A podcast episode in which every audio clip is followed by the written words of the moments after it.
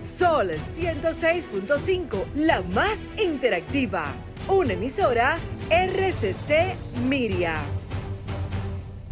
Este programa llega a ustedes gracias a Combustibles Premium Total Excelium.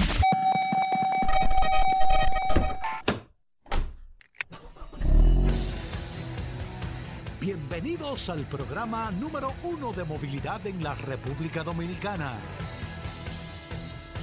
Vehículos en la radio.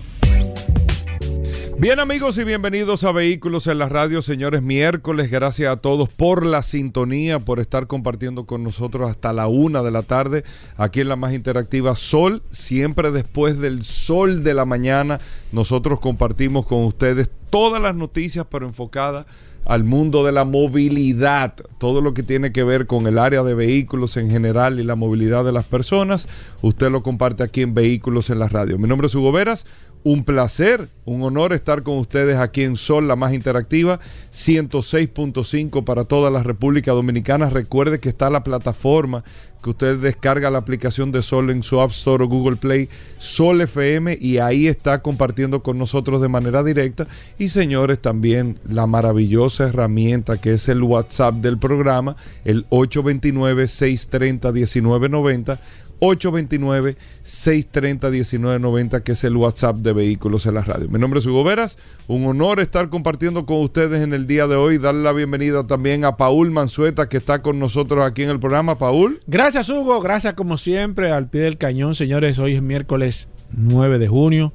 Gracias a todos eh, por la sintonía. Hoy, como siempre, un programa sumamente interesante, lleno de noticias, informaciones, novedades anécdotas, historias. Realmente este programa eh, se ha convertido, Hugo Veras, en, parte de referencia del tema de la movilidad, no solamente en la República Dominicana, sino a nivel internacional. Y gracias a todos los que se conectan a través del WhatsApp, que desde inmediato comienzan con los saludos, con los reportes de sintonía. Y esa es la idea de que usted tenga un contacto mucho más efectivo con todo este maravilloso equipo de vehículos en la radio. Bueno, muchas cosas interesantes en el día de hoy. Miren, amigos oyentes del programa, yo quería iniciar con esto, bastante interesante, de lo que están haciendo los estudios que está haciendo la Agencia Estatal de Energía eh, en Suecia. Eh, y con esto, todos los estudios que está haciendo la Unión Europea.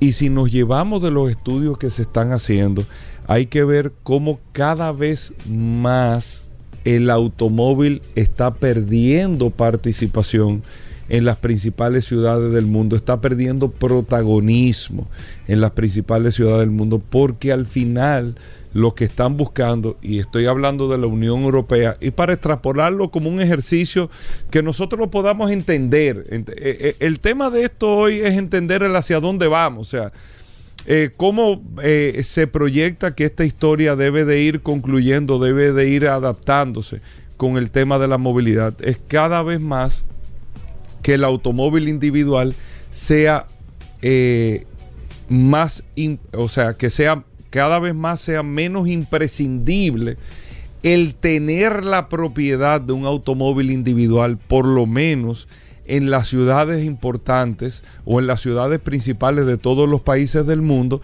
pero esto viene con una respuesta de lógicamente tener cada vez más sistemas diversos de movilidad más efectiva, del transporte colectivo, de movilidad individual, del uso de las ciudades, pero que ese uso no sea con una obligatoriedad de tener la propiedad. No es que participe un carro individual, no, sino tener la propiedad de un automóvil para los que viven o los que intervienen en una ciudad. E incluso, amigos oyentes del programa, para que ustedes sepan, se han eh, planteado y se los tengo aquí, amigos oyentes, con ejemplo y ejercicio de 12 medidas muy importantes que se pueden tomar y que ciudades han venido tomando y que le han ido mostrando efectividad en el uso de esas medidas. ¿Para qué?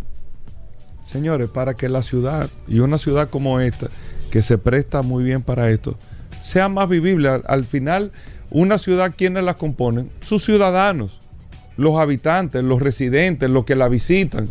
Eso es lo que le da vida a una ciudad. no es el carro o no es cualquier otra cosa, sino que, que, sean las personas. Por eso hay ciudades que hace muchos años han venido tomando de manera individual algunas medidas. Esto se eh, engloba en 12 medidas interesantes que reflejan estos estudios que pueden ir logrando el desincentivar la propiedad o el uso de un vehículo individual e ir eh, apostando más a que usted si va a salir de su casa, utilice un modelo de transporte alternativo o una figura de transporte colectivo que sea efectivo. Por ejemplo, ciudades como Londres, que fueron las primeras que empezaron a cobrar peaje por el tránsito dentro de la ciudad, hay otras ciudades que han podido tener y han podido ir tomando estas decisiones. Milán, Estocolmo, Gotemburgo, por ejemplo, han empezado a tomar medidas de ir cobrando, igual que Londres, eh, impuestos por entrar a la ciudad. Un peaje como nosotros estamos saliendo en las carreteras, un peaje para entrar a la ciudad. Y esto ha logrado, amigos oyentes, por ejemplo, en el caso de Londres, oigan bien, de que el tránsito se reduzca en un 33% al día de hoy que lo que tenían hace 15 años. 33% menos de tránsito en la ciudad de vehículos que visitaban o entraban a la ciudad de Londres, pero de personas que no habitaban dentro de la ciudad. 33% menos de tránsito tiene la ciudad de Londres. Lógicamente, Londres, la primera ciudad que construyó un metro, es una ciudad que tiene todas las alternativas de movilidad que tú no tienes la obligatoriedad de tener un vehículo individual que incluso te sale más efectivo, no solamente económico, sino efectivo ir al aeropuerto en el transporte del metro que ir en un vehículo individual. O sea, es llevar esa facilidad a tu poder repensar y decir, como me pasó a mí en un hotel, decir, taxi, ¿A dónde va? Al aeropuerto, que me vieron con la maleta. No, mire aquí, váyase en el tren. Usted se para aquí, transborde aquí y le van a llevar a la terminal directamente. Le va a salir más económico y va a llegar a tiempo. Y uno no lo ve, eh, eh, estando desde este lado, uno no lo ve, pero estas ciudades sí se han venido adaptando con este tema. Lo otro que han tomado muchas ciudades, como es el caso de Oslo, la capital de, Noruega, que ha tenido una reducción de casi un 20% de los automóviles dentro de la ciudad, y es ir eliminando, eliminando, pero tú no te puedes parquear lo loco, eliminando los espacios de parqueo en Oslo. Donde tú tienes, tú no pagas peaje para entrar. Ahora, tú tienes que irse un mago para conseguir un parqueo. Y como ustedes saben, y como las normas funcionan, tú no te puedes parquear a lo loco. Entonces, cuando tú tienes una situación de esta naturaleza, tú dices, como mucha gente dice aquí al día de hoy, voy para tal sitio, déjame irme en un taxi. De, claro, un taxi es muy costoso, no es una alternativa todavía planteada para ciudades como las nuestras, pero a medida de que nosotros vayamos creciendo con la colectivización del transporte, con la eficiencia del transporte, que tú puedas ir diciendo, entonces, espérate, déjame tomar el metro, déjame tomar este corredor de bus, déjame hacerlo en bicicleta, déjame hacer esto, que me va a salir mucho más efectivo porque tengo la posibilidad de que si voy en un carro, no encuentre un espacio de estacionamiento, no sea seguro el estacionamiento y lo ha podido bajar solamente el tráfico dentro de la ciudad en un 20%, suprimiendo los espacios de parqueo, como otras ciudades en Europa que han tomado la decisión de reducir o eh, establecer zonas de tráfico que sean limitados dependiendo, amigos oyentes, si usted vive en esa zona o no vive en esa zona o tenga un permiso especial y ellos han podido tener en horas restringidas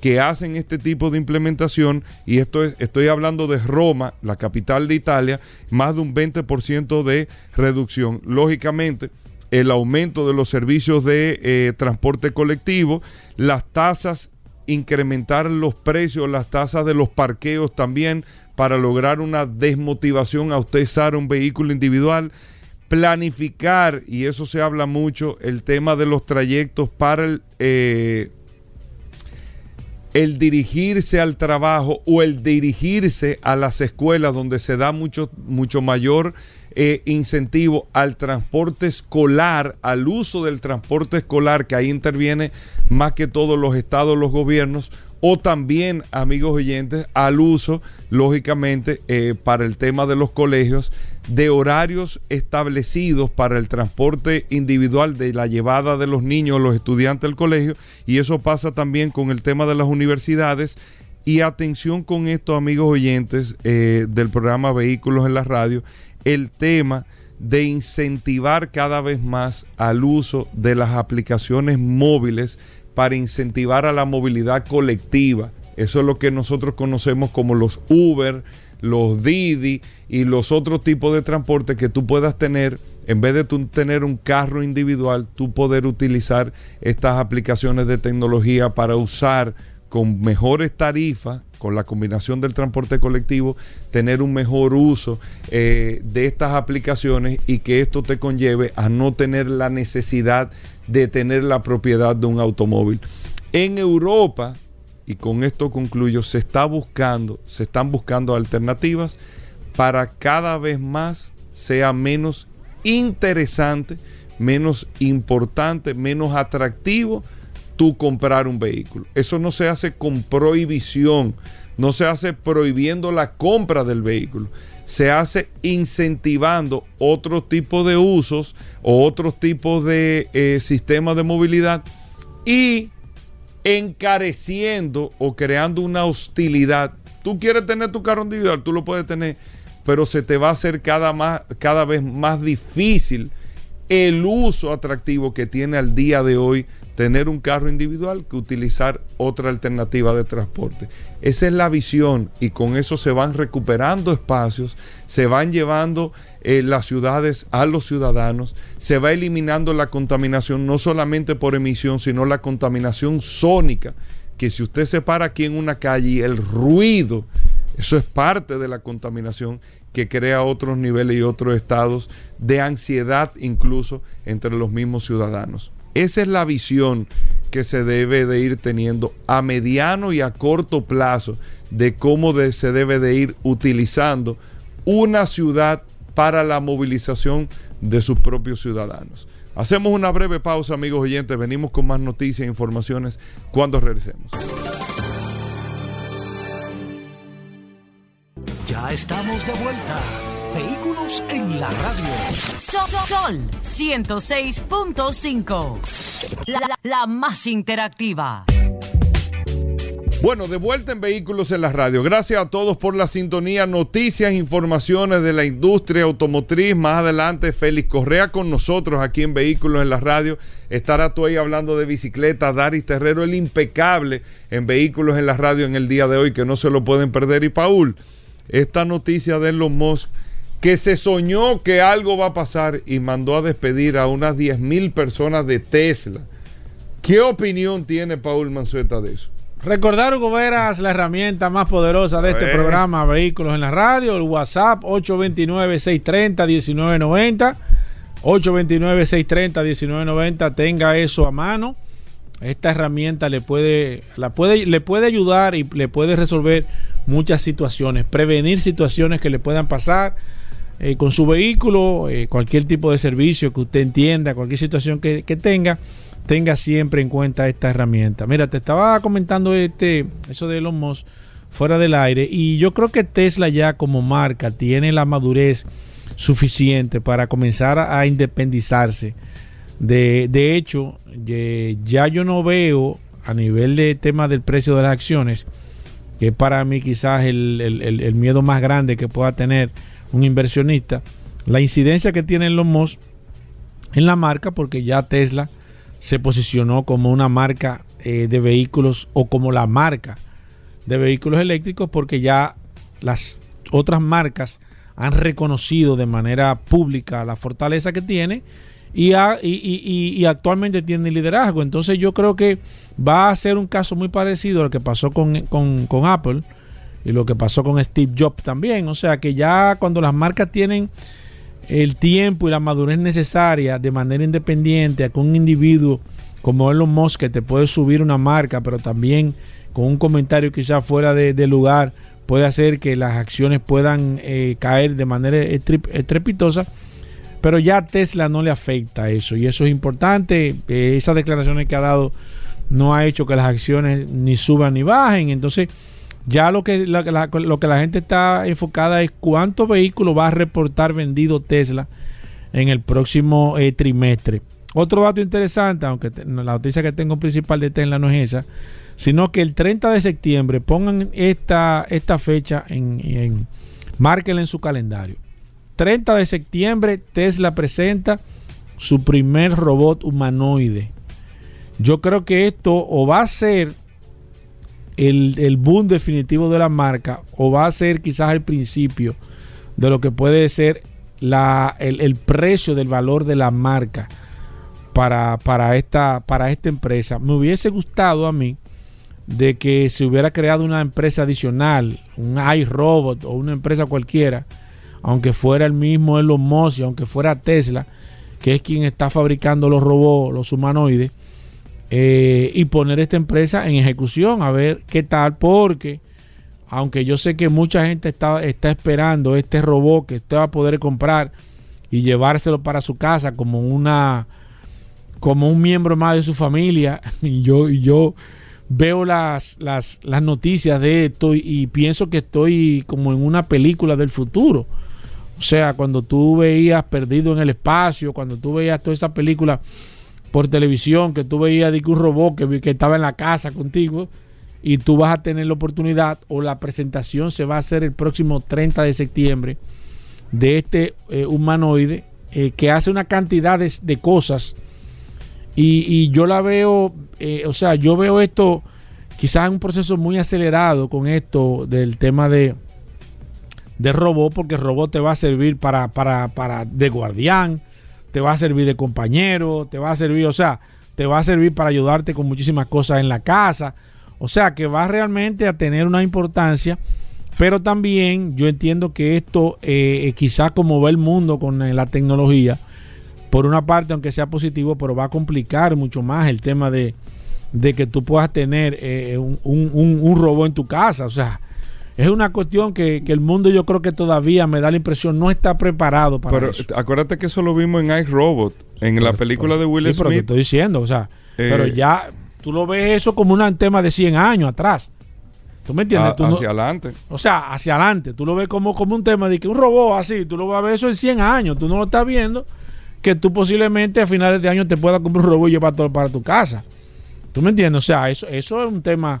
Todavía yo creo que yo no estoy preparado. Yo no sé qué tan preparado esté la gente aquí de que para tener un robot en su casa, que tú puedas comenzar a hablar con el robot y comience a preguntarle y comience el robot a hacerte... ¿Tú me entiendes? O sea, como que no estoy preparado. No sé si, si la humanidad esté preparada para esto, pero yo creo que yo creo que el mundo va muy rápido para, para, para ese dato y, y habría que ver porque eh, ya ellos estarían presentando el próximo 30 de septiembre este, este robot humanoide que ellos dicen que usted va a poder comprárselo y llevárselo para su casa. Mira, datos interesantes, señores. Starlink, eh, vi una, vi una, una publicación de que, de que ya está formada la empresa aquí en la República Dominicana. Que esa fue la empresa que nosotros hablamos hace muchísimo tiempo. Recuerdo que hace como tres años comentamos, te comenté eso, de que Elon Musk estaba eh, lanzando unos satélites al espacio con la intención de tener eh, más de 12 mil satélites a nivel de la, de la, de la atmósfera de la, de la Tierra orbitando, eh, donde te va a poder dar de manera segura, sin necesidad de ningún tipo de, de equipos en tu, en tu casa, en tu hogar, no sé. Tú vas a poder tener la facilidad, aunque ellos dicen que hay que comprar un kit y, y- pagar una mensualidad, pero tú vas a poder tener un internet rápido, seguro y fiable. Eh, los precios aquí, José me estuvo diciendo que andan por los. José, ¿cuánto era el precio? Eh, 500 dólares era el, el- el equipo y mensual eran 100, 128 dólares que se iban a pagar mensual. Yo lo que no sé hasta ahora, porque no se ha dicho, es la velocidad, aunque ellos no están hablando de velocidad. Ellos dicen que el tema del ticket 5G, 6G, ese tema de se lo ha creado las, se lo han creado las telefónicas para medir la velocidad, Él dice que el, inter- el internet de él va a andar a una velocidad que no, no va a necesitar ni 5, ni 6, ni 7G. Va a ser rápido. No va a necesitar nada de eso porque el tema de la velocidad es con el tema de los routers. Y como Me él está a nivel ese de proyecto satélite de Starlink. y ya está en República Dominicana, ese proyecto, Hugo Veras, yo lo que realmente estoy viendo, y yo creo que le va a pasar muy parecido, y, y estoy viendo que le va a pasar algo muy parecido al tema de las, de las automotrices con Tesla, a las, a las compañías telefónicas, Hugo Veras. Entiendo, y ese tema me gustaría tocarlo con Irving este próximo viernes, a ver qué tan, tan preparadas están el tema de las telefónicas eh, para, para afrontar este nuevo esquema de negocio, porque va a pasar lo mismo que pasó cuando él salió con el carro eléctrico. Todo el mundo, ah, el carro eléctrico, nadie le puso, me da la impresión, la importancia, nadie se dio cuenta que, estaban llamando al lobo y el lobo llegó y al día de hoy se le ha hecho muy difícil a las automotrices poder competir. Señores, yo recuerdo, Hugo Veras, y aquí lo, nosotros lo dijimos, cuando salió el Porsche Taycan, todo el mundo pensó que, que Tesla se iba a embromar. No, el Porsche Taycan que va... Se bromó, ya. ¿Qué ha pasado? ¿Dónde están las ventas de, de- de- de Tesla? Taycan va muy bien, pero no ha Ah. podido superar. Imposible porque Tesla tiene plantas dedicadas para eso. Eso Porsche fue- está desarrollando ahora. Eso fue lo que yo planteé. Eso fue lo que yo planteé. pero no hay un Taycan. Desde el principio. No, pero no es Taycan, es cualquier marca. Es que cuando tú vengas a dar un palo, ya el otro te ha dado 10 palos. Cuando, cuando aquí vengan a, cuando hay marcas que vengan a hablar de, de- de- de electricidad, ya Tesla va a ir, va. Ya Tesla va a estar hablando de, de- de vehículos autónomos. Entonces, ya cuando tú tienes un background, un desarrollo, que es la parte que es donde yo me enfoco ahora con el tema de los vehículos, que entiendo que le va a pasar a Telefónica. Si la Telefónica no se ponen ahora mismo a ver, a decir, va, ¿qué es lo que está pasando? Tú te vas a quedar obsoleto. Tú no vas a usar un una compañía telefónica para nada. Porque, bueno, tienen que reinventarse. porque el hombre va, eh, ese hombre va a revolucionar. Entonces no hay forma de tú poder decir, bueno, ok, ¿cómo tú le vas a hacer competencia? O tú lanzas satélite o tú buscas una alternativa, pero evidentemente tú vas a perder un mercado. Pero un mercado de que tú no vas a tener que venir aquí a ninguna compañía, de que acá, de que, que tú vas a hacer todo de manera digital. Porque ese es el tema de Elon Musk. Él no viene sin tal aquí. ¿Tú me entiendes? Que él no viene y contrata 60 mil, 80 mil empleados. Él te lo va a hacer a nivel de satélite. Que también la empresa, la industria, también sufre mucho porque esas son empresas que tienen una empleomanía bastante grande y ayudan a la economía dominicana y eso se va a perder. Porque la tecnología eso es lo que hace, que te disminuye la cantidad de personas. Sí, pero te toma- lleva una reinvención. Una reinvención. sí, perdón, pero, sí pero, pero también. Pero eso toma tiempo. Sí, pero toma tiempo y tú tienes que estar también buscando la alternativa. Porque tú tienes que saber que si, si, si una industria tú vas a perder en X cantidad de tiempo, tienes que buscar de- desde ahora dónde tú lo vas a reinventar. Porque esa- ese es el tema de administrar las economías de los países. Entonces, ¿qué va a pasar con este tema también de, de, de, de, las, de las telefónicas? Cuando tú puedas tener internet sin necesidad. Señores, va a venir una revolución con esto. Y alguien me estaba diciendo en esta semana, me dijo, pero los monos lo van a matar pronto. Porque primero se metió con el tema del petróleo. Y ahora se está metiendo con el tema de las comunicaciones y el tema, el hombre, y, y- y yo lo vi de una manera quizás chistosa, pero señores, el hombre está afectando intereses que han estado durante toda la etapa del ser humano, han estado vinculando y el hombre está con la tecnología, está creando una disrupción, está rompiendo un esquema, porque no es que ahora mismo cualquier empresa telefónica se va a poner a hacer unos routers o se va a poner a tirar un, cableado, que de hecho para, para instalar el 5G, señores, hay que hacer una inversión, mm, pero de mucho dinero. No es de que, que lo mismo que el 3G tú vas a utilizar. No, tú tienes que hacer una serie de inversiones multimillonarias para tú poder realmente hacer ese upgrade de, subir al 5G. Señores, pero cuando tú tengas esos satélites ahí arriba, tú no vas a necesitar nada de eso. Entonces, ahí viene el esquema, Hugo Veras, que, que- ahí es que está el tema de la economía vertical, que este es un dato interesante para las personas que manejan la economía. Señores, pero el hombre está hablando de eso, pero cuando los vehículos sean autónomos, ¿quién usted cree que va a tener control de los vehículos? Yo le pregunto a usted, ¿quién va a tener la hegemonía del control de la autonomía de los vehículos? ¿Quién va a ser? ¿Quién? ¿Quién? No sé. El que tenga el internet, El que tenga la interconectividad. el que tenga la interconectividad, el que, porque los carros van a tener que tener, van a tener que estar interconectados. Entonces, me da la impresión de que él está visualizando todo esto, no solamente para que usted y yo, Hugo, Filia, José, que está aquí, todos los que nos están escuchando, tengan un teléfono con internet, tengan el sistema de internet en su casa, sino que su carro también esté, esté interconectado.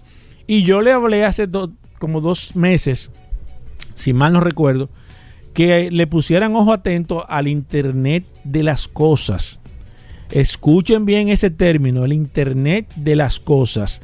Para que usted cuando comience a ver, a escuchar eso, como el tema del metaverso, usted no diga, ah, ya, yo lo escuché en vehículos en la radio.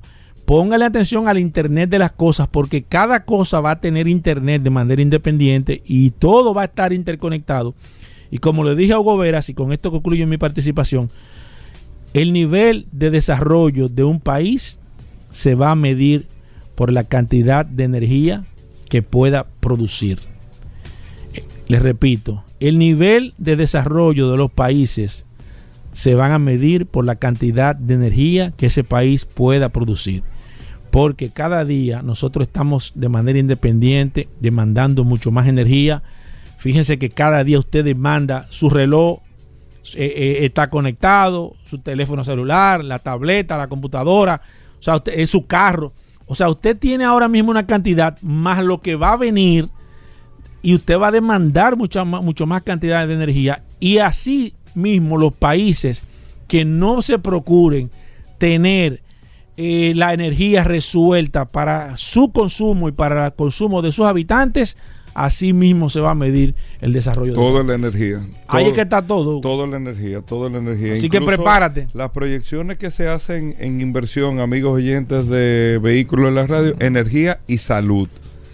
Ahí es que se hacen la- las mayores proyecciones de inversión. Pero bueno, eh, ya eso será proyectando con el futuro, un programa que vamos a estrenar los ¿Cómo sábados así? a las 3 de la mañana. ¿Cómo así? Amigos ¿Cómo así? oyentes, vamos a hacer una breve pausa. Venimos con Félix Correa. Sí. Ahora cuando regresemos no se muevan. Estamos de vuelta. Vehículos en la radio. Sol 106.5, la más interactiva. Una emisora RCC Miria. Ya estamos de vuelta. Vehículos en la radio. Sol, Sol 106.5. La, la- la más interactiva. Félix Correa está con nosotros aquí hablando de seguro. Hey, Félix Correa, bienvenido al programa. ¿Cómo va todo? Usted es uno de los hombres más esperados todas las semanas ¿En aquí. serio? Por las situaciones que se dan Ah, sí. en materia de accidentes, Cierto. esto, lo otro, el seguro de Cierto. vehículo, muchas confusiones a veces de lo que me cubre el seguro para el vehículo. Y bueno, y que nosotros tenemos las líneas aquí disponibles para que la gente pueda hacer la pregunta que quiera en materia de seguro. Bienvenido, Félix Correa. Muchas gracias, Hugo Veras, Paul Manzueta, mi hermano Manuel Rivera, de poder llegar a este público maravilloso de Sol 106.5, Vehículos en la Radio. Nosotros le invitamos a ustedes para que se den cita este sábado de 8 a 9 de la mañana a través de Nuevo Diario TV, a través del canal Ruta 66. 60 minutos de seguro. Eh, así que yo le, di- le- solicito a ustedes que no se pierdan 60 minutos de seguro. Aquí tenemos 10 minutos, 15, 20, con la generosidad de Hugo Vera, pero allí tenemos una hora completita hablando de seguros. Hugo, tengo un tema. Yo Que te yo tengo pensé- una pregunta ahí, pero bueno, Sí, dale, bien. antes de abrir la línea, pero Sí, dale al tema. exactamente. Miren, yo tengo un vehículo, pago un seguro en su totalidad, me quedan seis meses de vigencia, me pueden quedar seis meses, siete meses, no importa. Compro otro vehículo y resulta que ando con mi seguro porque creo que es un impuesto que pagué, creyendo que ese seguro me va a cubrir. Hugo me está mirando como dice, y eso se da, se está dando en República Dominicana, lamentablemente. Ese seguro que usted compró fue para ese vehículo específico, para ese Kia, para ese Sonata, para ese Porque no Toyota. se asegura uno, sino es el, el vehículo. Exactamente. Hay una confusión que a ti te entregan una póliza con tu nombre, obvio, porque usted que está contratando. El vehículo no es una persona para firmar un contrato. El vehículo es el bien asegurado, como usted asegura una casa, como usted asegura cualquier otro eh, bien.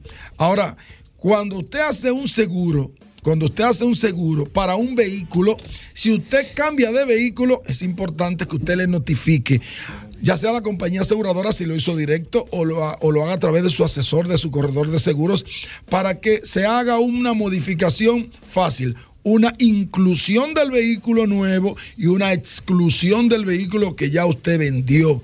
No transite con la póliza anterior que está vigente creyendo que le va a cubrir porque posiblemente, posiblemente una gente le dijese miope, que lo menos que le puede pasar a usted, no se dé cuenta que el vehículo es diferente.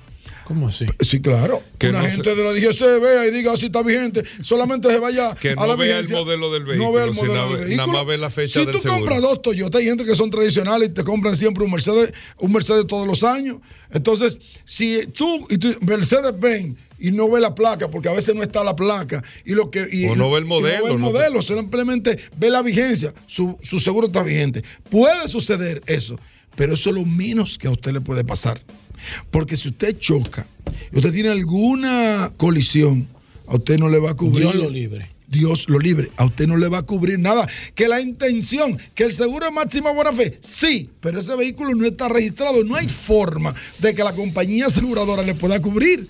Porque no está registrado en la compañía aseguradora como asegurado. Entonces, por favor, por favor, atentos a todo aquel que haya comprado un vehículo y tenga un seguro de un vehículo anterior para que haga su modificación, su exclusión y su inclusión. Ok, entonces hay otro tema. Sí. En el fin de semana hubo una situación en Asua. Eh, una persona tiene un vehículo alquilado. Ese vehículo alquilado, según cuenta el, el- el tema del informe, él lo deja en, en un hotel, un vale parking, le entrega el vehículo al vale parking del hotel. El, el joven del vale parking se va en el vehículo, el carro alquilado. eh, se va en el vehículo y el vehículo lo desbarata. No sé si tú viste eso, el vehículo lo desbarataron. El seguro cubre como quiera. Mira, yo te puedo decir que La sí. pusiste difícil, Hugo. Yo- sí, es difícil, es Te la difícil. pusiste difícil. Se supone, óyeme, se supone, si el vehículo tiene Seguro tiene, full. tiene seguro full y ese vale parking tiene licencia, le cubre. Está bien, pero no, no eso. Vamos a suponer que no tenga licencia el no tiene parking, pero licencia- no es culpa mía. O sea, yo puse el vehículo en un sitio, se lo llevaron, estoy pagando un seguro, ¿me cubre el seguro? Si la póliza, si el que conduce no tiene licencia, Hugo, no tiene cobertura. Salvo, Vamos a estar claros. salvo que en ese sentido Ningún- entre ni- la- ningún el, el seguro de la No, compañía es del otra Ballet cosa, Parking. ya es, otra cosa, la responsabilidad civil que pueda tener la compañía de vale parking para cubrir ese tipo de casos. Por eso usted no puede darle su vehículo a cualquier gente. Ok, Félix Correa, vamos a quitar el tema de ASA. Voy a un sitio aquí, mi guagua tiene seguro full. Sí. Se lo entregué al vale parking, el seguro. Olvídate de que El la no, compañía... la guagua. ¿Eh? El seguro no la guagua la entregaste al Vale Parking. Ajá, o sea, yo no tengo que ver con Vale Parking, ni con empresas, ni con... Yo pago un seguro full. Sí. Le entregué el carro al Vale Parking. El Vale Parking se fue en el carro a parquearlo, no se fue a pasear a parquearlo. Vino un pan, cho- me chocaron el carro. El seguro no me cubre. Si tiene eh, eh, licencia de conducir, le cubre. Si no, no. ¿Cómo te lo respondo? Ah, oh. Si- Pero si mira el tiene- micrófono, pero yo te estoy Si pero- Pero, ¿Cómo pues, yo te estoy respondiendo hace rato. Si no Señores, tiene licencia de conducir, medio- esa persona ¿Qué no está tiene está, medio- la- la- está como la cosa caliente aquí en esta cabina. Es que Hugo, Sí. me No, lo pero que pasa es que yo te estoy preguntando, yo no tengo, yo no, no sé si él tiene o no tiene licencia. Si tiene licencia de conducir, le cubre, no, tu seguro, tu vehículo está protegido. Si tiene licencia de conducir, le cubre. Tú acabas de decir ok, ahora mismo. el Vale Parking chocó el carro para preguntarte. Ajá. ¿Qué tú me recomiendas que yo haga? Bueno, Que le pida la licencia tú. ¿Qué tú me recomiendas? Hugo, ¿qué Que le reclame a la compañía. No, te Vale estoy preguntando para que tú me lo hables no, claro. No, Hugo, no, no, ¿Qué Hugo, pasa? no. Hugo, eso no, eso no. tú tienes que reportar no, los casos no, tal y cual no, pasó. no, eso no. Tú tienes que reportar el caso tal y cual pasó. no, eso no. Déjame hacer una pregunta. Que usted Está bien, vamos con llamada. Escúchame, Hugo. Tú acabas de decir ahora mismo que el seguro es del vehículo, ¿verdad? Sí. Que el seguro- Por eso es que estoy diciendo. ¿Qué pasa? Que cuando tú alquilas un carro, te dicen, nada más usted puede manejarlo. Si tú estás sacando un seguro de full para el carro y el seguro es son de los carros, ¿por qué la compañía cuando yo alquilo un vehículo tengo yo que registrar a todo el que va a manejar ahí? No entiendo eso porque el seguro no es del carro. O el seguro soy yo que lo tengo. Dependiendo, por ejemplo, por ejemplo, eh, en Estados Unidos, Exacto. tú vas a alquilar un vehículo y te ponen te ponen como, como restricción un solo conductor. Exacto, o Y tú si tú pagas registras otro conductor, te cobran. Pero ¿por qué Punto. eso? Porque no es el vehículo. Bueno, lo que pasa es que es un asunto de riesgo. Pablo Ok. Manzueta, yo te estoy asegurando, yo te estoy dando un vehículo a ti, a Ah, tu ok. responsabilidad. Yo no sé a quién tú se lo vas a dar a conducir. Yo no sé a quién. Aún esa persona tenga licencia, puede tener que si yo cuántos puntos, o, a- a- vamos a, a estar claros en República Dominicana. Yo no sé cómo conduce. Yo no estoy haciendo negocio con Manuel Rivera, yo estoy haciendo negocio con Hugo Vera, estoy haciendo negocio con Paul Manzueta y yo como Rencal, yo tengo mis, me- yo tengo mis, eh, eh, mi, mi política, pero esa política no viene por el Rencal, viene por la compañía, aseguradora. ¿Tú sabes por qué? Por ejemplo, un Camaro. Yo estoy ahora mismo asegurando eh, un Camaro. Déjame decirte, y ese Camaro está en la casa de Paul Mazota. A ti que te gustan ese tipo de carros exóticos y no lo pueden manejar tus hijos, te dan un, un- un endoso de un único conductor. Para cuando te hablo de Camaro, puede ser un Sí, Mustang, cualquier puede ser carro deportivo cualquier carro potente. deportivo Sí. potente, te dan un endoso de un único conductor. Entonces las compañías aseguradoras, como van a asumir el riesgo, tienen que poner sus reglas. ¿Para qué? Para, para mitigar eh, dicho riesgo. Bueno, vamos con llamada. Aquí está Félix Correa, 809 540 1065. Es el teléfono de la cabina directo aquí en Sol Vehículos en la Radio para usted hacerle la pregunta que quiera Félix Correa en materia de seguros de su vehículo. Si usted tuvo una situación, lo que sea, 809 540 1065. Y si quiere escribir en la situación que tiene, lo escribe en el WhatsApp, que lo leemos en un momento, 829-630-1990. Aquí está Félix Correa. ¿Sí buenas? Hugo Vera. Aquí está astuto, Félix Correa. El astuto de este lado. Hey, Astuto, cuéntame. Mira, yo tuve una situación con mi vehículo. A mí me robaron la goma de respuesta. Tú sabes que eso está de moda ahora. Sí. Sí. Entonces, yo tengo un seguro full, supuestamente. Oh, pero cuando el seguro full me salta a mí que yo tengo que darle di que 24 mil pesos, ¿Cómo? que deducible, de, de un seguro que yo pago casi 90 mil pesos. ¿Cómo así? Entonces, lo que me dan es una goma vieja, no me dan una goma nueva, una goma vieja y un aro viejo. Y ellos me mandan a cotizar mi aro nuevo, yo voy a la Delta y lo cotizo, y lo que me saltan es con un aro viejo y una goma vieja. Escucho por la radio. ¿De qué año es su vehículo? 2017. 2017. Entonces, mire, sí, escuche por aquí. Lo primero es, aunque usted pague 90, 100, 200, mil pesos, lo primero es ver qué plan yo estoy comprando. Lo primero. O sea, usted, yo no sé qué vehículo. de- él, él habló del marca de vehículo. No, no habló, pero entonces- él tiene un seguro. pero- sí, pero también su seguro, Él mucho tiene un seguro, eh, eh, Félix Full. Está bien. Hugo, yo estoy cotizando un vehículo ahora de 102 mil pesos y el plan no es full. El plan tiene deducible. Yo estoy ahora No, mismo- bien, pero escúchame, Sí, yo sí. estoy ahora mismo haciendo una cotización de 102 mil pesos y el plan no es full 100%, sino que tiene eh, eh, deducible. Entonces, si su plan tiene deducible el 1%, el 2 no sé cuánto, también tienen deducible las partes externas. O sea, lo del deducible, yo estoy de acuerdo. Tiene que pagar un deducible. Ahora lo que tenemos que ver es por qué le están eh, ofreciendo una goma usada. Eso hay que verlo, ¿eh? ¿Por qué le están ofreciendo una goma usada? Eso hay que verlo. Pero del deducible tiene que pagarlo. ¿Y lo de la goma? Hay que verlo. Pero te estoy diciendo que hay que verlo. Pero eso no está bien. No, no está bien, pero habría que ver porque te voy a dar un dato, Hugo Veras. Dentro de la- las pólizas, Hugo Veras, las pólizas tienen un endoso de piezas. Señores, una goma es una pieza.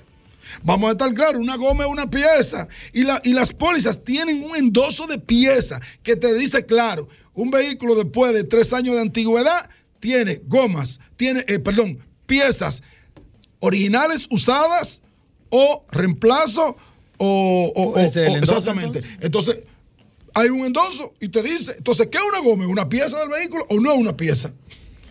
Sí, está bien. Pero es- una goma usada. Yo lo del aro no, hasta no lo discuto. Pues yo te diría, como tú has explicado, yo entiendo lo que tú has explicado aquí, Claro. que el papel de seguro es eh, suministrarte la pieza Tal- tal, cual a ti se te perdió. Vamos a suponer, o te robaron o lo que sea. La- una, el aro, eso no tiene mayor discusión. Un aro es un aro. Un aro que esté en condiciones, que esté en buenas condiciones, que sea nuevo usado, bueno, no lo vamos a entrar a discutir. Pero una goma usada, eso es hasta un riesgo para un cliente.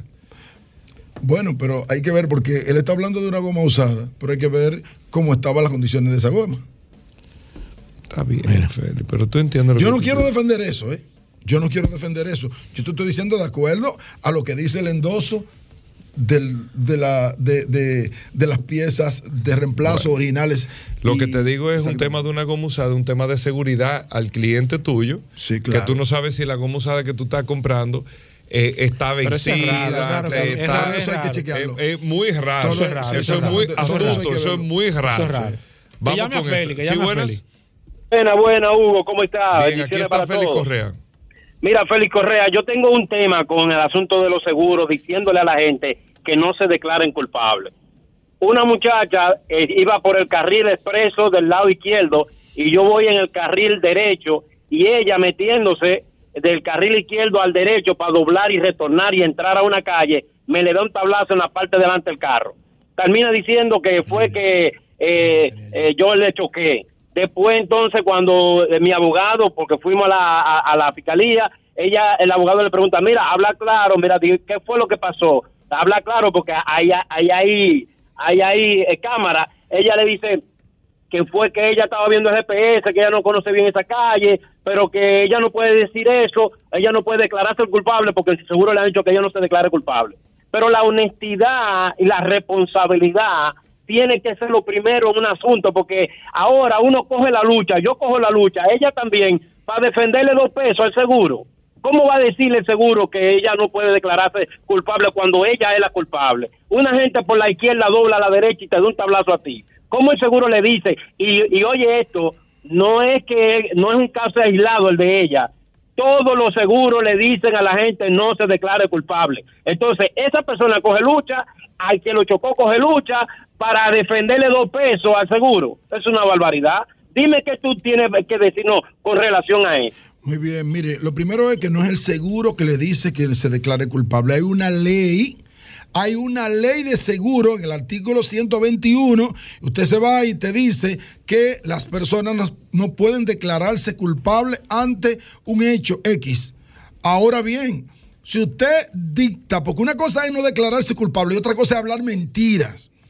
Si usted dice los hechos como fueron, entonces ya el tribunal va a determinar quién fue y quién no fue el culpable. De hecho, usted va a una compañía aseguradora y usted se declara culpable y la compañía aseguradora ve en el acta policial que la descripción del hecho, usted no es culpable, la compañía aseguradora no va a pagar aunque usted se declare culpable. Entonces, realmente el hecho de que la compañía o el marbete o la ley, que no solamente la ley de seguro habla de eso, habla en otros códigos de que no se declare culpable ante cualquier delito, entonces eso no tiene que ver con la compañía aseguradora. Pero sí, nosotros tenemos que conservar la honestidad. Ahora, cuando aquí haya un tribunal que por tú hablar mentiras, mire que usted decía, ahí hay cámara, ¿qué nosotros necesitamos aquí? Esta ley 6317 que creo que habla de las del levantamiento de los del acta policial in situ. Aquí es difícil hacer eso porque se cerraría el país. Aquí se cierra el país y aquí nosotros intentamos levantar el acta policial a menos que hayan una agente de la DGC en cada esquina de República Dominicana para que se dé cuenta cómo fue el hecho. Oh, pero aquí hay gente que dan reversa y te choca y dice, no, fuiste tú que me diste. Eso pasa. Entonces, el problema es que la honestidad de la gente tiene que prevalecer ante ese tipo de casos. Vamos con esta llamada, si buenas. Hugo, Fidel de este lado, buenos, buenas tardes ya. Bueno, aquí está Félix Sí. Correa. Dile a Félix Correa que para nosotros él se ha convertido en una voz autorizada en cuanto a los seguros. Él tiene que dilucidar muy bien cuando le hacen una pregunta, porque la- lo que pasó con el joven que llamó con la goma de repuesto, el deducible que a él le hicieron pagar es para comprar una goma usada, una goma nueva. Porque una goma de repuesto de un carro 2022 en estos momentos, yo la salgo a comprar y me cuesta 12 mil pesos. Ok. Entonces, eh, él tiene que saber muy bien cómo explicarle, porque nosotros, todo lo que vimos en el programa, nos llevamos de él como una voz autorizada en todas las respuestas que él pueda dar. Y, y en cuanto a este caso que le dijo ese muchacho, todo se ha quedado en el aire, él no ha dicho nada. Gracias. El caso de No, la, el caso de declararse De- culpable. de- no, no, no, el caso no, el caso de la goma usada. No, no, pero que él dijo con el, con el otro caso Ah, también. Pero con el caso, mira, es que eso no ha quedado muy claro, Félix, lo del tema del caso de la goma usada. Me robaron mi goma de repuesto. Ah. Una goma que yo tengo ahí que no la uso porque de repuesto para una situación determinada. Se robaron la goma. Tiene su aro original con su goma.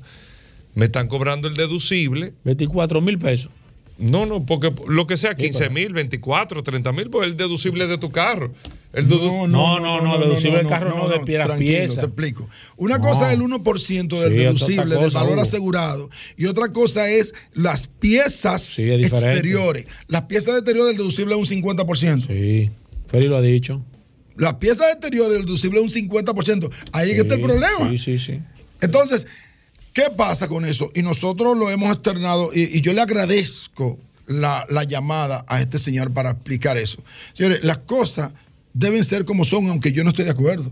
Óyeme, aunque yo no esté de acuerdo, yo soy el primero aquí. Yo me he declarado aquí como el defensor del pueblo en materia de seguro. Ey, ¿cómo Entonces, las cosas son como son, aunque yo no esté de es acuerdo. radio. Si él la. oh, pero, oh, pero, Pero, óyeme, óyeme, sigue, Félix, Hugo, sigue, sigue. óyeme una cosa, óyeme. ¿Cómo Si así? hay un endoso de piezas, yo le tengo que decir a usted, señor, que hay un endoso de piezas.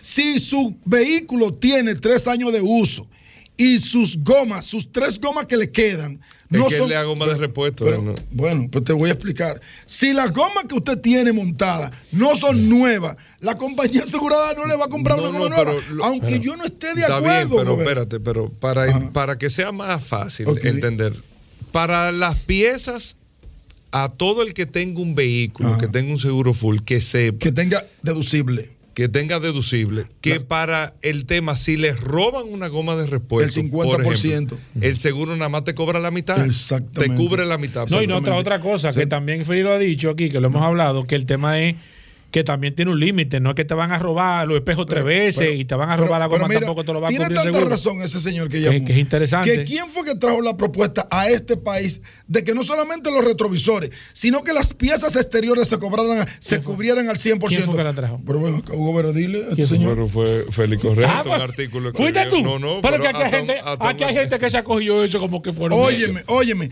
Nosotros, ¿por qué trajimos eso a colación?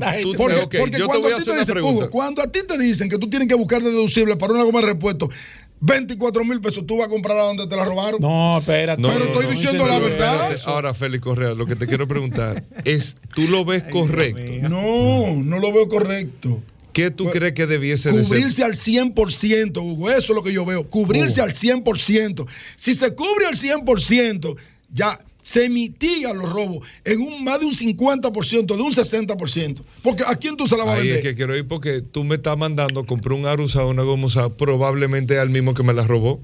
Entonces tú estás creando un submercado ahí de goma y aro usado. Por eso es que te estoy diciendo que no debe cubrirse. Como esta cabina como que la Vamos con esta. ¿Sí, buenas?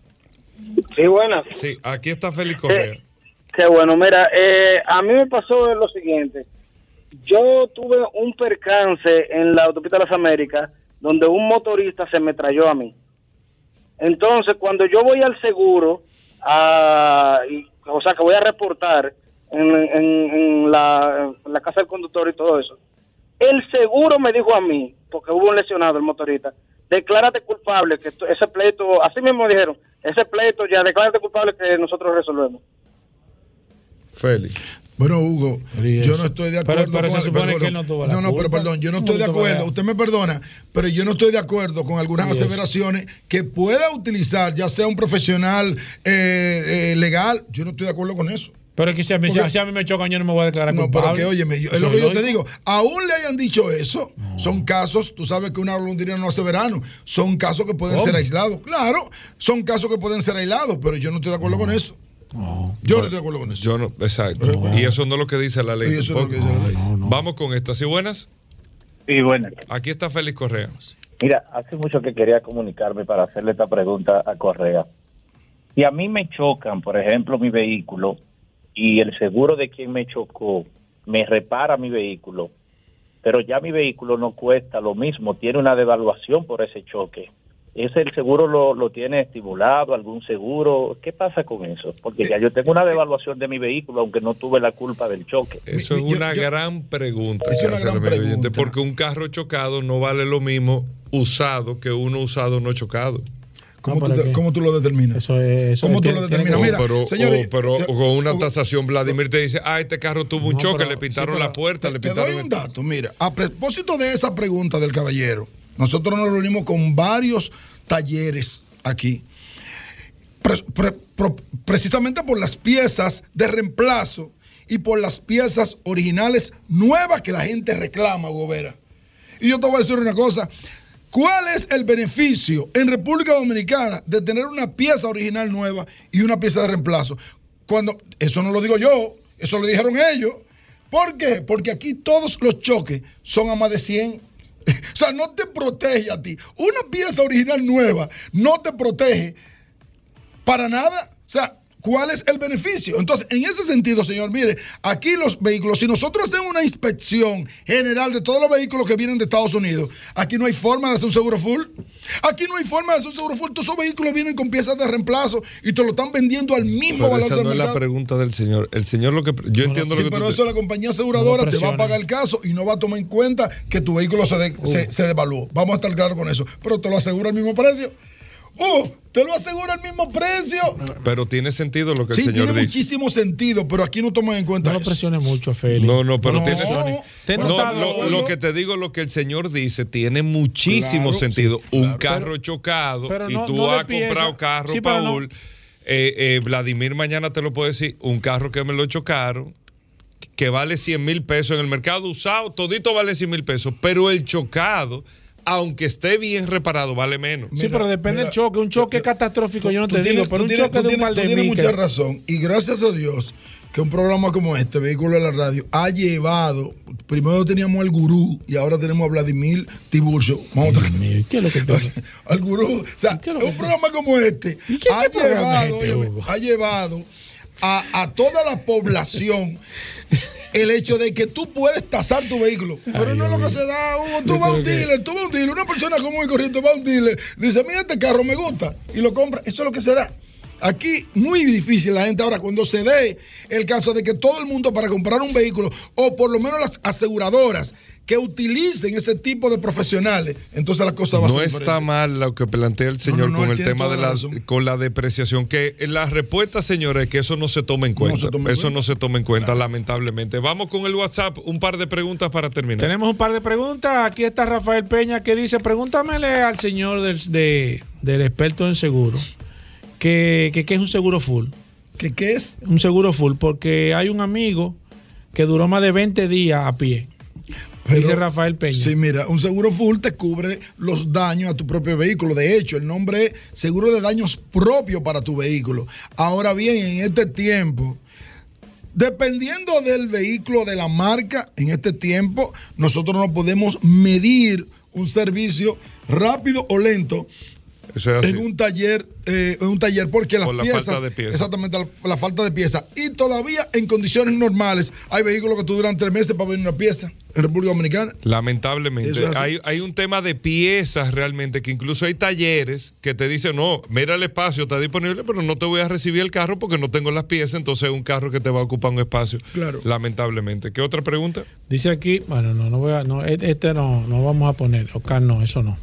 Mira, déjame ver, Emelyn dice la pregunta, que si no le van a responder la pregunta hoy, eh, voy a chequear, voy a chequear, Emily, porque no, no recuerdo, déjame ver, aquí está Tomás, tengo a Luis Pérez, eh, aquí lo pasado, Mira, vamos a mandarle un Aquí- saludo aquí a ha Yera Logando, ah, que ¿qué ha está pasado? en sintonía con, Yera Logando en sintonía con nosotros. Ey, eh, Yera, Yera Logando, estrella. bueno, un bueno. oyente fiel de este programa una- estrella, que nunca vino a este programa No, Hugo, aquí, no, no. para que hablemos de carro ayer. No, porque él está Yo lo he invitado varias veces y siempre Sí, está ocupado. que un Que, nivel, que, pero- que, Tiene que- aceite. que la, que la- que la Sí, agenda sí. que está llena Sí, y eso, sí. pero ya era de nosotros. Mira, Marino Ignacio dice: eh, Eso es raro, hay compañías que tienen vehículos eh, y muchos eh, choferes.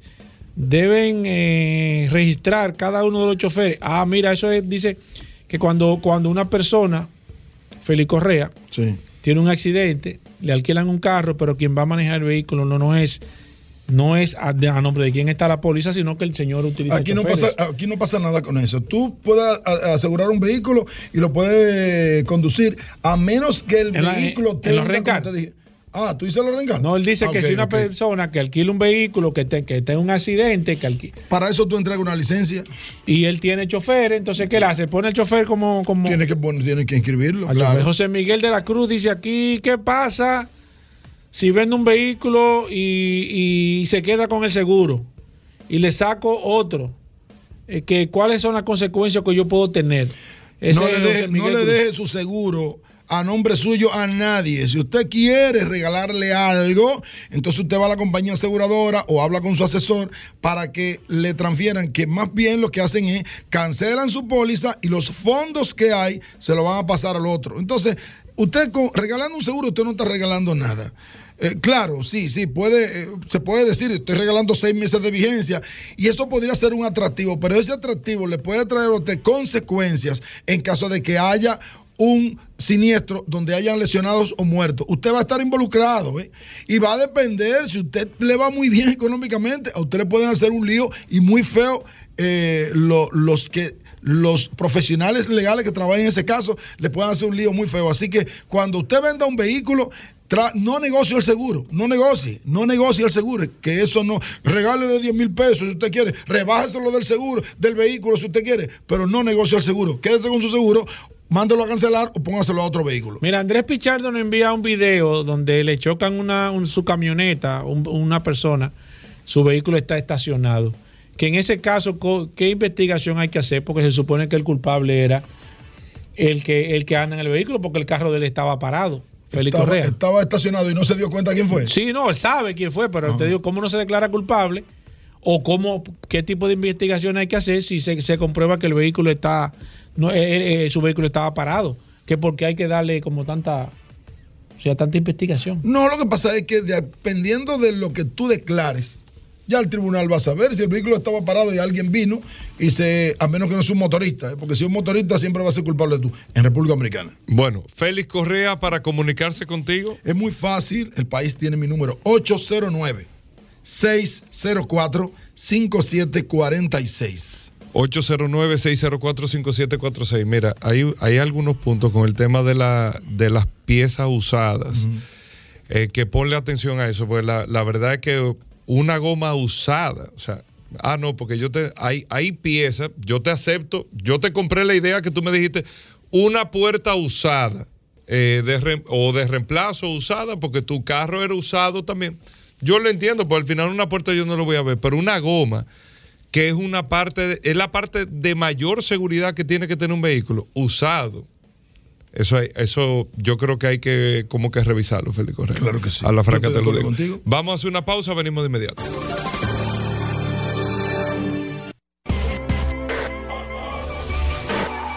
Manuel Rivera, el impecable, con esas noticias que solo manejan los grandes. Bienvenido, hermano Manuel. Muchísimas gracias, hermano Paul. Saludarte a ti también, mi compadre Hugo Marino. Siempre Pepillito, como siempre. Saludo a Tuey, que está en cabina con nosotros. A Félix Correa, que acaba de verdad terminar su maravillosa. Demasiado tiempo dura Félix Correa. Yo voy a tener que hablar con la producción de este espacio. Demasiado tiempo. Por favor, sí. Eh, saludar también a Alejandro en los controles, que hace posible que nuestra voz salga a través de las ondas tercianas de Sol 106.5, la más interactiva. Y de igual forma a toda nuestra audiencia que, como cada miércoles, espera este segmento con esas informaciones que solo manejan los grandes. Recordarle a nuestra audiencia que puede conectar con nosotros a través de redes sociales. Arroba la calle RD. Allí usted puede denunciar cualquier situación que suceda en la calle. Arroba Manuel Rivera RD para mantener un contacto personal. Y también arroba Impecable Radio, que es nuestra plataforma de contenido impecable, que también, como cada noche, a las 8 de la noche, se da cita en, en nuestra hermana emisora Rumba 98.5 FM.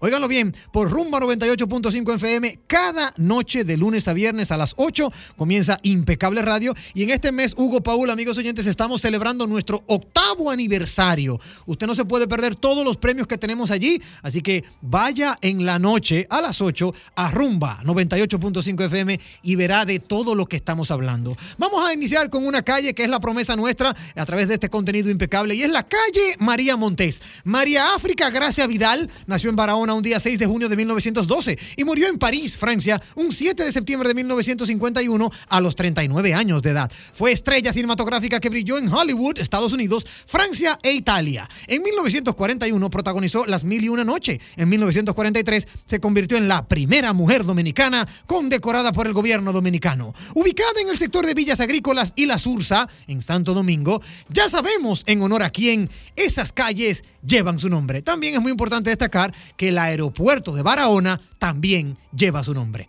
De estas informaciones que solo manejan los grandes, te tengo una, Hugo Paul, amigos oyentes, que de verdad esto cada vez se, se, se pone, oye, más interesante.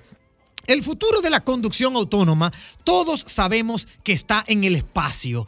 Todos sabemos que el tema de la conducción autónoma tiene que ver con sensores de movimiento, con GPS, con, con ciertas, eh, ciertas herramientas. Es una batalla por llevar la conducción autónoma que hay en este momento, por llevarla a las calles y a la carretera. Y a corta distancia se está librando a través de estos sistemas tecnológicos inteligentes que deben ser equipados por cada vehículo. El tema de radares convencionales, el tema de cámaras. Bueno, pues resulta que en el día de antes de ayer, la Geely, la fabricante de vehículos Geely, acaba de lanzar sus primeros satélites GPS fuera de órbita para dirigir todos sus vehículos. Oye, qué dato, Hugo Paola, amigos, amigos oyentes. Ustedes saben que normalmente este tipo de, herramientas pues se lanzan para tecnología, para, para eh, geolocalización, para el tema de, de- de clima. Bueno, pues el fabricante Geely, que también es propiedad de la marca Volvo, Smart y Lotus, entre otras marcas, acaba de lanzar un conjunto de nueve satélites que serán los primeros de una red de cobertura global hasta llegar a 240 satélites para tener la función principal de proveer a todos los vehículos del grupo con una señal de posicionamiento GPS propia y mucho más precisa que la convencional, la que conocemos en este momento. Este despliegue lo realiza la propia Geely, quien a través de su división aeroespacial, G-Space, también ha diseñado y construido los satélites GSAT-1, que son los responsables del proyecto y calculan que será una operación rápida. De los 240 en total, se calcula que unos 63 ya estarán en órbita para el año 2025 y por ahí continuarán, ¿verdad?, con el desarrollo de toda esta tecnología. Geely cree que esta precisión hará posible que las ayudas a la conducción de sus vehículos tomen el control de los mismos por completo, desplazándose con plena autonomía y sin errores a lo largo de las rutas definidas por los propietarios. Oigan por dónde anda la carrera por la autonomía, por la automoción. Algunos ejemplos recientes de esta tecnología se encuentran en el Honda Legend y la última generación del Mercedes-Benz Clase S también, los cuales ya cuentan con las respectivas autorizaciones para utilizarla en Japón y en Alemania. Pero esto no se queda así. Con esta operación, Geely se convierte en el segundo fabricante de automóviles en todo el mundo con un socio en el negocio aeroespacial, al estilo de Tesla y sus vínculos con otras empresas de Elon Musk como SpaceX y Starlink.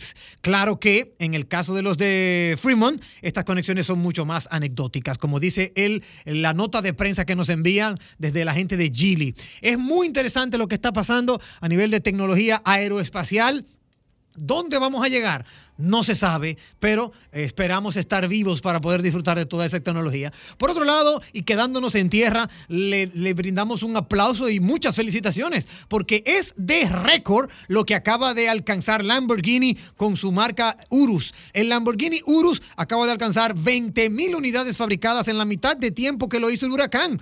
Un récord de verdad sumamente envidiable. En julio del año pasado, el Lamborghini Urus se convirtió en el toro con más unidades producidas desde su lanzamiento y ahora, menos de 12 meses después, ha rubricado la mágica cifra de 20 mil unidades fabricadas, que es uno de los SUV más brutos, rápidos y deportivos. Así se le denomina en el mercado, porque es el gran culpable de catapultar las ventas de la firma de Santa Agata Bolognese, que va de récord en récord desde su llegada. Muchos que decían que eso quizás sería un sacrilegio. Bueno, pues mírenlo ahí. En el último trimestre, el primer trimestre de este 2022, el que Lamborghini ha cosechado 2.539 vehículos entregados, siendo el mejor trimestre de, de toda su historia. El Urus ha acaparado durante este periodo un 61% de las unidades comercializadas y sigue en franco crecimiento. Desembarcó Lamborghini Urus en el mercado eh, eh, en, el, en el año 2018, lo que significa que ha tardado solo cuatro años en llegar a 20 mil unidades producidas. Enhorabuena para nuestros amigos de Lamborghini, la marca del toro. Y óyeme, vamos a ver, vamos a ver cuándo llegará a los 30 mil. Si va por 20 en cuatro años, 30 mil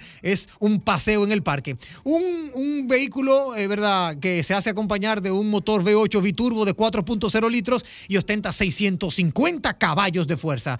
El 0 a 100 lo hace en 3,6 segundos, por si acaso usted no lo sabía. Por otro lado, tenemos una información muy interesante y de ahí saltamos al primer BMW M3 familiar. Oye, esto, Hugo, Paul, a raíz del 50 aniversario, que de hecho hablamos de eso en, en entregas anteriores, ya que fuimos invitados al 50 aniversario de la letra M de, de BMW, la letra más rápida y potente que tiene, la, que tiene el mercado automotriz. Bueno, pues el primer BMW M3 ya tiene fecha de presentación y promete un debut por todo lo alto. Los festejos de este 50 aniversario, que se cumplieron hace unos, unas semanas del, en este 2022, BMW Motorsport, no han hecho más que empezar y la próxima gran cita la tenemos de vuelta a la esquina y será en Goodwood, asimismo, Goodwood, cuando BMW presente oficialmente el nuevo BMW M3 Touring. Es una carrocería familiar de altas prestaciones que está destinada a convertirse en un verdadero, óyeme, un verdadero roba pasiones donde puede llevar a toda la familia.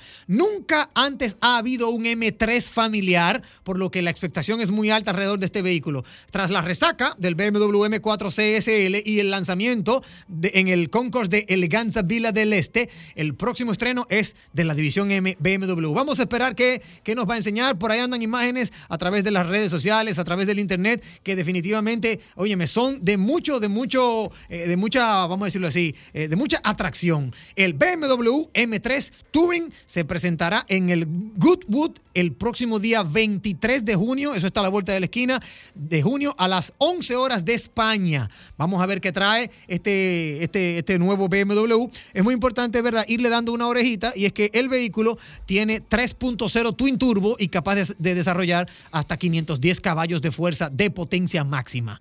Ya para ir finalizando tenemos una muy buena noticia y es que el Polestar 3, ese vehículo de Volvo, ya está presentando su imagen. No sé por qué será, Hugo, Paul, amigos oyentes, pero al parecer hay una competencia no solo por el tema eléctrico, sino también por el tema de, de hacer vehículos eléctricos y deportivos. Bueno, pues el Polestar 3 es el SUV eléctrico y deportivo que viene con 600 kilómetros de autonomía. Este SUV que viene, de, óyeme, de la mano de Volvo y que de una u otra manera pues le va a plantar cara al Tesla Model X y al Audi e-tron. Sí, señor, el fabricante sueco emparentado con Volvo nos descubre hoy una, una nueva imagen del diseño del Polestar confirmando una estética muy deportiva y la capacidad de, como ya cité, ofrecer 600 kilómetros de autonomía.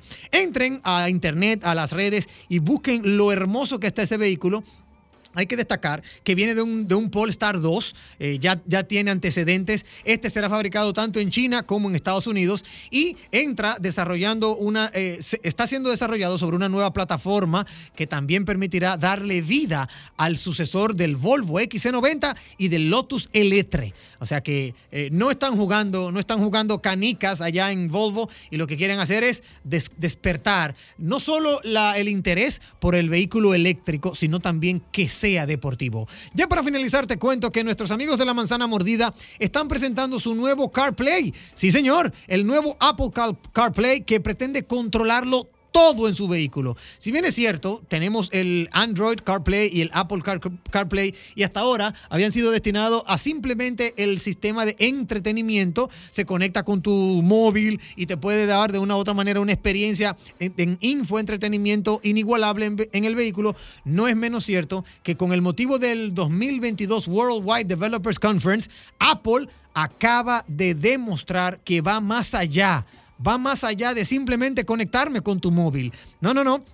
Ahora, con las nuevas novedades que trae el sistema operativo iOS 16, también acaba de salir una nueva generación de Apple CarPlay. Hace meses que Apple ya dejó entrever que el objetivo de esta nueva evolución de su sistema de integración en vehículos lo que busca es dar un salto cualitativo en sus prestaciones, poniendo la integración mucho mayor. Óyeme, tú podrás no solo conectar el tema de tu móvil para, para radio, infoentretenimiento, sino también lograr eh, eh, eh, modificar el climatizador, el radio, las regulaciones de los asientos, todo, un ecosistema que afectará al cuadro de instrumentos, el sistema multimedia principal y todas las interfaces adicionales que están instaladas. Mucha, mucha tecnología viene por demás con este tema de los nuevos vehículos eléctricos. Si quieres conocer más de nuestro contenido y compartir, ¿por qué no?, con nosotros en redes sociales, hazlo a través de arroba la calle RD, arroba Manuel Rivera RD, arroba impecable radio. Y te recuerdo que de lunes a viernes a las 8 de la noche estamos en nuestra hermana emisora Rumba 98.5 FM con Impecable Radio. Gracias, Manuel. Vamos a hacer una pausa. No se muevan de ahí. Ya estamos de vuelta. Vehículos en la radio. Sol, Sol 106.5.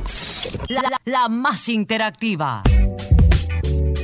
Bien, y de vuelta en Vehículos en la Radio, gracias a todos por la sintonía. Daris Terrero con nosotros, la ley 6317.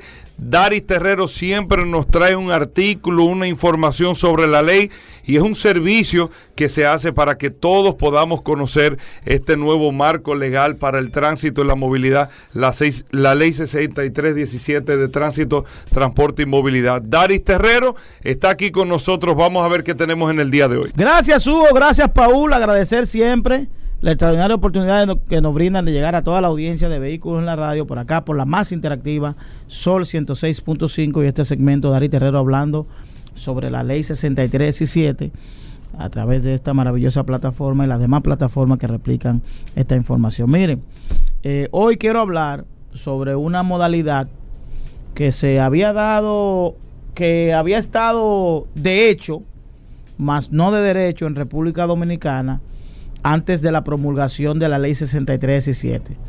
Es decir, antes de tener la ley 6317 ya aquí contábamos con las casas de conductores o casas de automovilistas o casas cárceles, que son cárceles realmente el criterio de estas, de, estas unidades.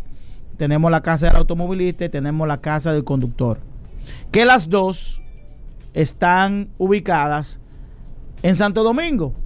En Santo Domingo, en el Distrito Nacional. Las dos, las dos están en el Distrito Nacional. Y so- estas son unidades que funcionan como cárceles. El concepto de la que la ley le establece en el artículo 256 es que son cárceles que deben cumplir con una serie de requisitos para darle un poco de facilidad a los conductores que se ven envueltos en situaciones que tienen que ser eh, vistas a través de la ley. Es decir, cuando usted tiene una situación con una colisión, debe hacer un reporte, tiene, tiene situaciones que, que- inevitablemente tiene que intervenir el Ministerio Público, pues entonces a partir de ahí eh, usted lo tiene que hacer a través de la casa del conductor, porque en esas casas, en esas unidades, intervienen todas las unidades que tienen que ver a la hora de un accidente. El Ministerio Público, las aseguradoras y la DGC. Y yo quiero traer este tema, quiero traer este tema a propósito de que para mí, yo creo que el Intran, que es quien tiene quien tiene a su vez eh, estas unidades especiales que deben estar organizadas bajo que puede, puede ser eh, es una, un tipo de alianza público-privada que inicialmente deben ser autorizadas por la Procuraduría General de la República para que cumplan con los requerimientos funcionales de la seguridad. Es decir, como es una, como es una cárcel y prácticamente es una cárcel privada, debe contener, debe estar autorizado por la Procuraduría General de la República para el tema de la seguridad y debe tener algunos requisitos, debe eh, eh, eh, agotarse una serie de requisitos para poder ser instalada. Hablo de estos detalles porque yo aspiro a que, y sería una solicitud, que más personas se animen. Digo más personas porque el empresariado dominicano vinculado a este tema puede perfectamente solicitar autorización para colocar una casa de automovilista o casa de conductor en, en otras localidades. Por ejemplo, la gente que vive en Santo Domingo Este, que haya una situación de choque en Santo Domingo Este, no tiene que cruzar, venir al Distrito Nacional para hacer su reporte, sino que podamos tener una casa de automovilista en Santo Domingo Este, pero también en Santo Domingo Oeste, pero también en Puerto Plata, pero también en Santiago, pero también en Asua. Porque las situaciones aquí hemos creado una dinámica como que el Distrito Nacional es el único lugar donde ocurren las cosas, por eso por eso aquí tenemos que el que tiene una situación con un, con un choque, probablemente nunca hay una, una disponibilidad para llevar a cabo eh, los sometimientos por, tema, por temas de, de colisión, porque aún en República Dominicana se están conociendo este tipo de medidas en juzgado de paz, al margen de que la ley 63 y 7 establece la creación de tribunales de tránsito, tribunales especializados de tránsito que tienen que ver específicamente para tratar temas de tránsito, porque la ley la ley 241 establecía como como como como jurisdicción los juzgados de paz. Y hasta el momento se están se están juzgando en esas mismas instancias y por eso tenemos una serie de, de situaciones de que los procesos vinculados a temas de tránsito son muy largos, la gente se cansa, eh, no recibe respuestas en términos de resarcimiento civil y, y- tenemos aquí un pasivo, un pasivo eh, que tiene que cubrirlo el Estado. Cuando hablo de pasivo me refiero personas que perdieron miembros, personas que están inhabilitadas, personas que tuvieron que buscar dinero para pagar altas sumas de dinero por, por, por atención médica y que no pudieron concluir su proceso a través de, de- de la, de la- la- el establecimiento de responsabilidades porque no tenemos aquí el mecanismo jurídico para establecer esas condiciones. Y voy a aprovechar para dar los detalles de qué se necesita para el insta- el in- instalar en República Dominicana una casa cárcel o casa de conductores. Primero, tener una, una infraestructura, una infraestructura adecuada de alojamiento. ¿Por qué? Pues porque las cárceles que se utilizan en la casa de, de conductores deben tener un alojamiento tipo hotel. Sí, cuando usted ve que una persona lo tienen detenido en la casa de conductor, no crea que usted que está en una cárcel normal, sino que una cárcel tipo alo- alojamiento con camas cómodas, con una serie de facilidades. Lo segundo es que debe tener condiciones sanitarias ajustadas a los requerimientos y normas que fije el Ministerio Público. El Ministerio de Salud Pública, perdón. El Ministerio de Salud Pública debe hacer una supervisión a la hora de dar el permiso para la colocación, para la instauración de una casa de conductor. Debe tener alojamientos separados, tanto para hombres como para mujeres. Es decir, dos tipos de, alojamientos que no sean el mismo y que no, obviamente, no van a estar en el mismo lugar. Tiene que tener, disponer de una alimentación adecuada, es decir, debe con- contar con un, con un- un tipo de alimentación que va a ser aprobado también. Debe tener un sistema tecnológico que permita eh, concientizar al interno, es decir, que debe tener esa persona que va a estar detenida por un espacio de tiempo, debe disponer de un mecanismo tecnológico que le permita eh, orientarlo, es decir, que durante esa persona esté ingresada ahí va a recibir una especie de charlas a través de mecanismos tecnológicos como una, como una manera de sensibilizarlo con relación a la responsabilidad que se debe tener a la hora de, condu- de conducir eh, un vehículo. Hay que decir que estos programas de educación vial serán coordinados y supervisados por NVIAL. NVIAL es la Escuela Nacional de Educación Vial, quien tendrá también eh, eh, a su vez la responsabilidad de impartir eh, eh, cursos, impartir orientaciones a los conductores en las casas de conductores y sobre todo este servicio debe ser prestado a través de la adquisición de un seguro. Por eso hay la confusión de que ciudadanos a veces quieren ir a reportar a la casa del conductor o la casa del automovilista, pero no tienen dentro de su póliza ese servicio.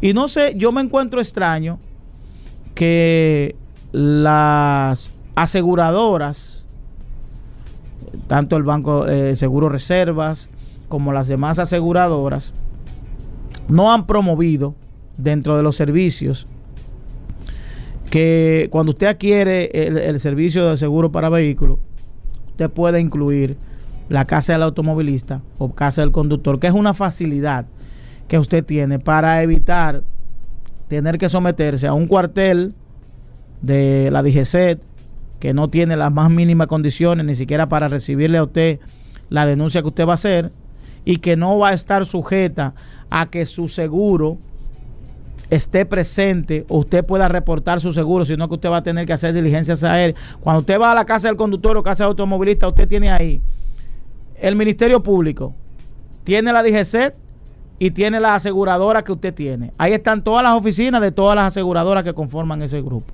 Y ahí entonces usted, usted hace, reporta a la autoridad y le reporta a su seguro de que usted sufrió algún tipo de situación, el seguro obviamente inmediatamente asume la responsabilidad conforme a como lo establece la ley en República Dominicana. Por tanto, yo creo que debemos trabajar en fomentar en todo el país las casas de, auto- de conductores y casas cárceles, porque esto facilitaría y llevaría un poquito de confianza a esta gran pandemia que tiene la República Dominicana, que son los accidentes de tránsito. Nos vemos en la próxima. Bueno, gracias Dari Terrero. Miren, para más información, usted nos escribe el WhatsApp 829-630-1990, 829-630-1990. Nosotros le pasamos la pregunta a Darío directamente a las redes sociales de Dari Terrero. Ahí usted lo puede hacer. ¿De acuerdo? Venimos de inmediato.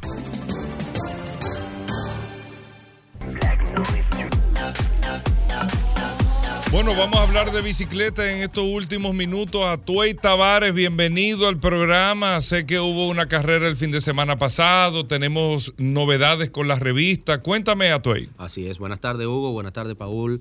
A Emanuel Rivera, que está aquí en la cabina todavía. Y al amigo Alejandro en los controles. Gracias por el espacio para hablar de ciclismo.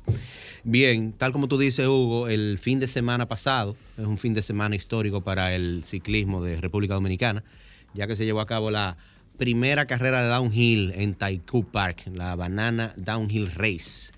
Ahí vimos a los muchachos de Santiago dominando el podio, principalmente a André Valerio, que ha ganado todas las de enduro. Ahí ah, eh, tuvo el primer lugar. Y alguien que quiero destacar, que estuvo participando, es, ustedes recuerdan, Paul, que el otro día le hablé de, de la empresa Arión que está patrocinando un jovencito que se llama Mario, sí, sí, Mario Torres. lo recuerdo. Le están patrocinando con una bicicleta marín de la gente de Zona Bici. Dieguito Torres, compitiendo con los pro, con muchachos que tienen por encima de los 20 años, de los 30, y él tiene solamente 13, quedó en el quinto lugar en la categoría Open. La categoría Open de los pro, ¿Cómo? para que lo sepa. Ah, Ese pues, muchacho, Es un monstruo. ese muchacho está dando unos brincos que parece que es en Utah que está entrenando. ¿Cómo? Así es. Entonces, mis felicitaciones para la gente de Taikú, a Alan Bay, eh, que todo le quedó perfectamente bien, hasta el camión de, de Red Bull vi por ahí. Lo vi ahí subiendo ahí, pero bien. Eh, yo no pude, no pude ir porque se me presentó algo de trabajo para, para el fin de semana. Yo se suponía que yo iba a estar dando la salida, pero será para la próxima. Lo lamenté muchísimo. Eh, a nivel inter- internacional, los ruteros se están dando vida con el criterium de Dauphin.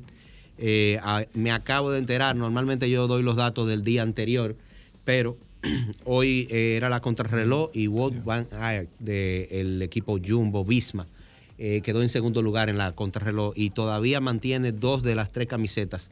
Tiene la camiseta amarilla de líder y de, y de los sprinters. Algo que, algo que te quería mencionar, Hugo y Paul, sobre las revistas Ruedas. Le estamos dando un giro a las revistas Mm. Ruedas. Sí. Eh, vamos a, comenzar a tocar más temas. Vamos a ampliarlo. Eh, porque básicamente el que estaba escribiendo era, era yo solamente. Y recientemente adquirimos a Omi Vélez, que es entrenador de, de ciclismo. Y también eh, se está reintegrando con nosotros alguien que ya había participado, que es el doctor Spli- Spickler. Pero también tenemos la, la- la participación de la doctora Pamela Félix, que es la esposa de Luis Castellano, que es el editor de la revista. Eh, se acaba de integrar Mario Peguero Peña, que es un amigo que, de estas personas que son muy acuciosas. Él es del grupo de los, endure- de los endureros. Y Mario va a estar haciendo artículos sobre mecánica de, de ciclismo. Sí, pero bien, buena. No, no, el, eh, Mario tiene un conocimiento bastante amplio y tiene eh, ese don de la palabra que sabe cómo expresarlo. Ayer publicó su primer artículo Raquel Torres, que habla sobre de cinco maneras de cómo mejorar el metabolismo. También va a estar participando y vienen, vienen artículos pronto de Carla Martín.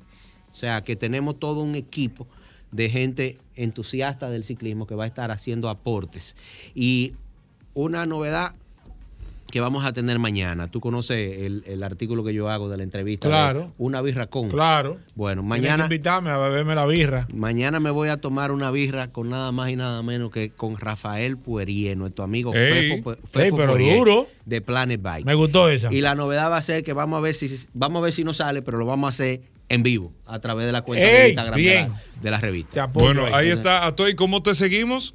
A mí me pueden seguir de manera personal como Tavares Atuey en Instagram y la revista Rueda como arroba la, la revista Ruedas y la página revistasrueda.com. Necesitamos que por favor entren a la página para crear tráfico ahí y que se suscriban y que lean directamente los artículos ahí, porque lo que sale en las publicaciones de Instagram es solamente un resumen. Claro. Deben ir a través del link tree de la cuenta de Instagram o por la revista, ir directamente al artículo para poder leerlo completamente. Perfecto. Bueno, ahí está tú y con esto nosotros despedimos, amigos oyentes, ¿Qué gracias. estás viendo ahí, Hugo? Eh, ya, una, el peque ahí. Tú sabes. Hasta mañana. Combustibles Premium Total Excelium. Presentó.